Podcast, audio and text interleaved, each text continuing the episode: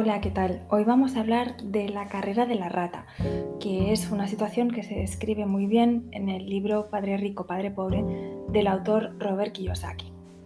La carrera de la rata hace referencia a aquella situación en la que nuestros gastos tienden a crecer al mismo ritmo que aumentan nuestros ingresos o nuestras ganancias, de manera que cuanto más ganamos, más gastamos. Y por alguna razón el dinero siempre acaba siendo poco para, estas personas que están corriendo la carrera de la rata. La carrera de la rata sintetiza pues la figura de un ratón corriendo dentro de una rueda sin poder salir de ella. Un ejemplo típico, que es muy similar al que se presenta en el libro Padre Rico, Padre Pobre, es el de una pareja joven que toma un préstamo, por ejemplo, para casarse. Bueno, luego toma un préstamo para la hipoteca de la casa en donde van a ir a vivir. Eso hace que los dos ah, tengan que trabajar al final cada vez más horas. Dentro del proyecto de la familia, luego vienen los niños y la llegada de los hijos trae pues, la necesidad quizás de adquirir otro préstamo para comprar pues quizás una casa más grande o para ampliar la casa actual, porque al final si no, no se está cómodo y no se cabe. Por cuestiones de tiempo y a lo mejor por cuestiones también de comodidad, se acaba adquiriendo un nuevo préstamo para comprar un coche, porque o bien se ha hecho viejo o bien también se ha hecho pequeño. Si existe algún ahorro, dado que se trabaja tanto y los dos miembros de la pareja están tan, digamos, ahogados, pues al final, si existe algún ahorro, como decía, se destina a un lujo o se destina también a un gasto no tan necesario, como podría ser, pues eso, cambiar el coche, una gran fiesta, un gran viaje, un gran evento, etc. Al final el razonamiento es, bueno, para eso trabajo, ¿no? Si no, ¿qué, gracia tendría todo esto?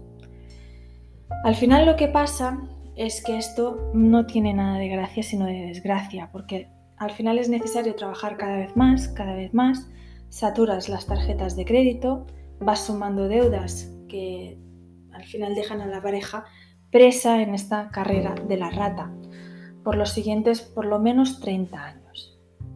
Ante esta situación tan complicada y que estresa tanto la relación de pareja hasta el punto de que la puede romper, porque el tema económico eh, en las relaciones de pareja tiene muchísimo peso, y decir que no es negar una evidencia eh, brutal, al final, ¿qué nos queda? No? Bueno, formarse en educación financiera y poner a trabajar continuamente los ahorros son dos de las claves que apunta Kiyosaki en este libro para poder ser libres a nivel financiero, no, estar endeudados por los próximos 30, 40 años y mm, tener siempre esa carga o ese peso encima. Este concepto de poner a trabajar continuamente los ahorros es muy importante para este autor, para Kiyosaki, porque en su opinión lo que en verdad diferencia a los ricos del resto es que los ricos están de manera permanente pues adquiriendo activos. ¿Para qué? Para buscar rentabilidad, ya sean propiedades inmobiliarias, ya sean acciones, ya sea deuda pública, ¿vale? O sea, renta variable, renta fija, etc. Mientras tanto, el resto, el resto, los que no son ricos, ¿qué hacen? Pues se dedican a comprar pasivos, como podría ser, por ejemplo, el ejemplo que estábamos hablando de comprar un coche, ¿no? Eh, porque se nos hace pequeño o porque se nos hace viejo. Y el coche, todos lo sabemos que principalmente supone gastos, porque desde el momento en que lo adquirimos, su valor pierde. Gracias a esta estrategia que apunta Kiyosaki que tienen los más pudientes, pues los más pudientes van generando mayores incrementos de capital que las personas más modestas. Y esto se produce porque son capaces de originar de manera paralela, es decir, a la vez, dos tipos de ingresos. Los ingresos pasivos, que les generan liquidez de forma recurrente sin tener que hacer nada para lograrlo. Un ejemplo de ello sería, por ejemplo, la tarjeta fidelidad que tiene eh, nuestra academia.